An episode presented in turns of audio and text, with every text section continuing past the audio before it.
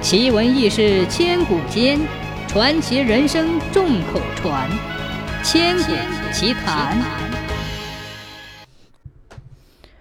很久以前，村里有一对夫妻，年轻的时候没有生育，中年的时候得了一子，两人欣喜若狂，对孩子难免娇惯了一点，以至于儿子长大成了歪瓜裂枣，一点都不体谅自己的父母。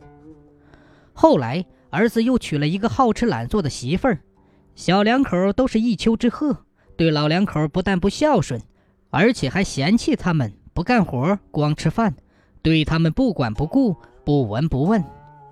老两口年纪大了，没有经济来源，生活简直苦不堪言。老伴儿在的时候，老大爷至少还能吃口热饭；老伴儿去世了以后，他自己一个人生活，饱一顿饿一顿。日子过得很是艰难。村里的一个老人实在看不下去了，就给老大爷出了一个主意，让他这么办，这么办。老大爷最初是不同意，但是想想自己的处境，也就答应了。毕竟这个办法对于他来说只有好处，没有坏处。过了几天，村子里就传来一个小道消息，说老大爷在后山挖出了一大包东西，拿回了家。至于这包东西装的是什么，大家猜测不是金子就是银子。老大爷的儿子听说了这件事，然后跑去找老父亲问个究竟。老大爷憨笑不语，一个字也不说。又过了几天，家具店给老大爷送来了一个半人高的木箱子，专门捡人多的时候送过去的。大家一看那个箱子，就觉得老大爷真是捡到宝了。都替他高兴不已，有些人还羡慕不已。大爷的儿子和媳妇儿知道了，私下里就惦记上了。可老父亲一个字也不说，他们也没辙。老父亲家的那个箱子，自从拿回来之后，就放在炕的拐角，整天锁着个大锁，想看都没法看。儿媳妇儿不死心，晚上趁着天黑，别人睡着的时候，偷偷的爬到老父亲的窗台下。想看个究竟，他们将窗户纸弄了一个洞，通过昏暗的灯光，就看见老父亲背对着他们坐在箱子前，双手在木箱里抄来抄去。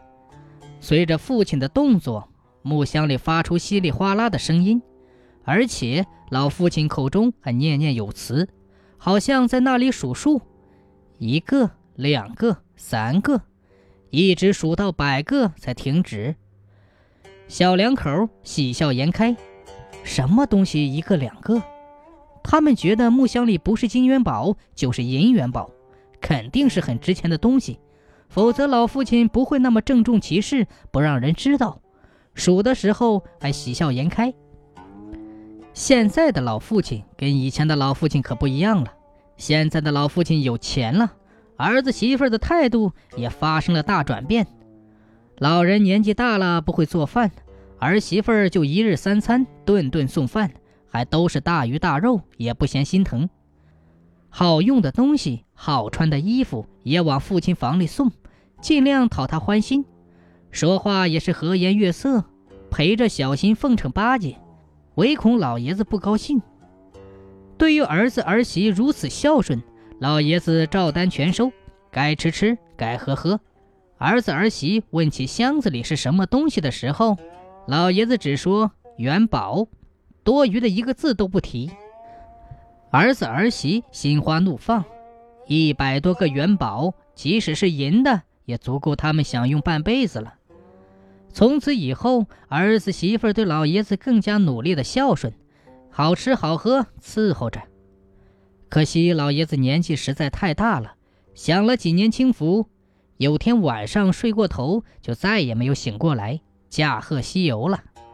儿子媳妇第二天早晨送早饭的时候，发现了人已经去世了，箱子还放在炕上，上面挂着个大铁锁，到处找不到钥匙，不知道被老父亲藏到哪里去了。人去世了，不能放在家里吧？就赶紧发丧。